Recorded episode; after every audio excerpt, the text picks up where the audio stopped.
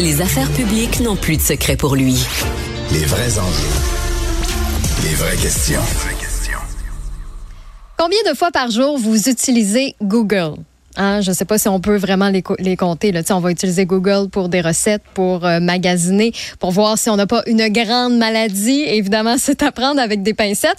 Mais dans Google, il y a aussi l'onglet actualité. Puis ça, c'est hyper pratique pour trouver une nouvelle en lien euh, avec un mot. Puis ici, à Cube, on est une fichue de grosse gang à utiliser l'onglet actualité, euh, l'onglet actualité, que ce soit euh, plusieurs fois par jour. Euh, on, même nous, là, on pourrait même pas les compter. Même à la maison, moi, je l'utilise vraiment souvent pour savoir c'est quoi la dernière nouvelle, par exemple, de Taylor Swift. Je trouve ça hyper pratique. Mais là, c'est que ce qui arrive, c'est que cette semaine, il y a des internautes qui se sont plaints sur euh, X, sur euh, anciennement Twitter, disant que l'onglet a maintenant disparu. On ne peut plus l'utiliser. Puis Google a, conf- a confirmé qu'ils sont en train de mener justement des tests. Et je trouve ça quand même inquiétant parce que après Meta qui a décidé euh, de- d'annuler toute nouvelle sur euh, sur ses différents réseaux sociaux là c'est Google embarque là-dedans puis qu'on n'a plus on n'a plus accès à l'onglet actualité veut Mais veut il est encore là. ben, pour le Canada, oui. Mais c'est qu'ils sont en train, en train de faire des tests sur des sous-groupes d'utilisateurs et d'utilisatrices.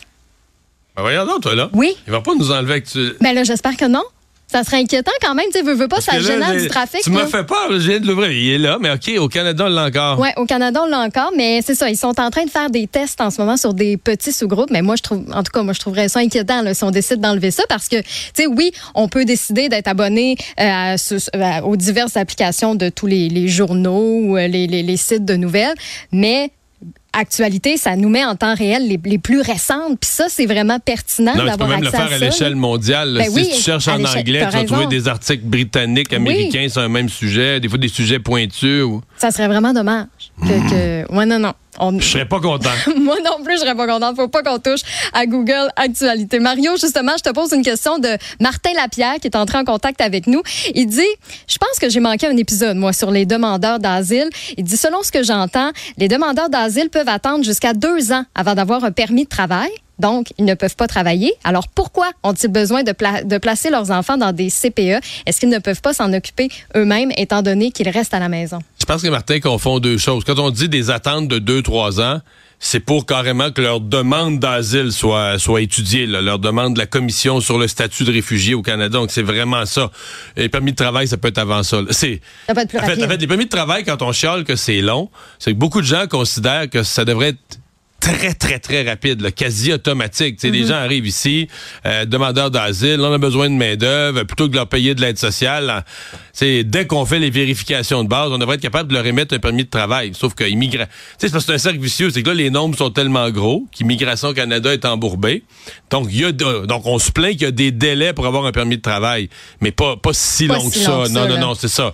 Entre le moment où ils reçoivent leur permis de travail, puis le moment où ils vont avoir une décision, ça, ça peut être très long, là, que la commission étudie leur dossier en tant que réfugiés. Mm. Ils peuvent travailler, mettons, mettons qu'ils ont le permis de travail au bout de six mois ou trois mois, ou ils peuvent travailler quand même plusieurs mois, même un an et demi, deux ans.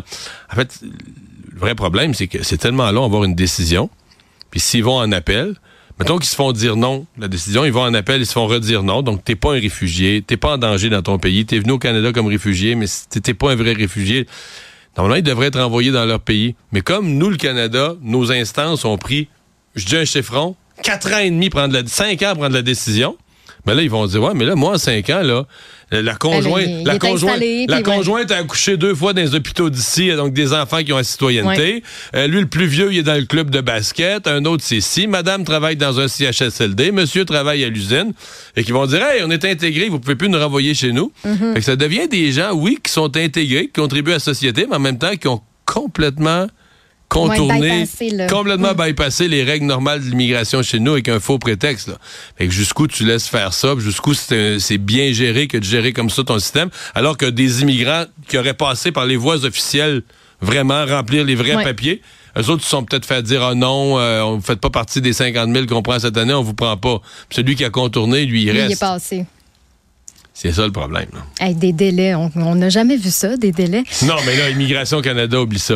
C'est même plus drôle. là. Ça méritait des, euh, des précisions. Je pense que Martin va être content. N'hésitez pas d'ailleurs à nous écrire si vous avez des questions, des commentaires. Studio à commercial cube.radio, ça c'est pour euh, les courriels ou encore euh, par texto au 1877 827 2346. Et justement, si les, ben, les demandeurs d'asile, ça a fait l'actualité cette semaine. Si vous voulez plus de contenu, ben, Antoine Robitaille avec son émission Là-haut sur la colline demain reçoit David Hurtel, qui est ancien ministre de l'Environnement et de l'Immigration sous euh, le gouvernement euh, Couillard, qui a dit d'ailleurs que la lenteur d'Ottawa est au cœur du problème. Donc, vous pourrez euh, écouter l'épisode de Là-haut sur la colline demain midi pile si vous écoutez euh, Cube via la chaîne télé ou encore